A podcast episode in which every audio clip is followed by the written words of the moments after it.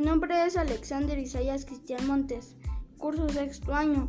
Estoy en la escuela Niño Artillero, comunidad de Montescuro, Mezquitic de Carmona.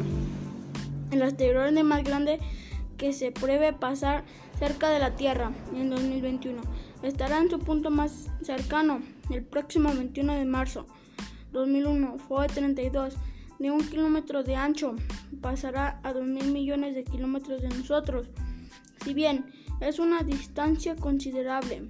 El cuerpo celeste es considerado por la NASA como potencialmente peligroso para nuestro planeta. Aunque a distancia segura, su visita brindará a los astrónomos una oportunidad única de ver bien una reliquia sistema solar, una reliquia de nuestro sistema solar. que es una reliquia? Es una una figura antigua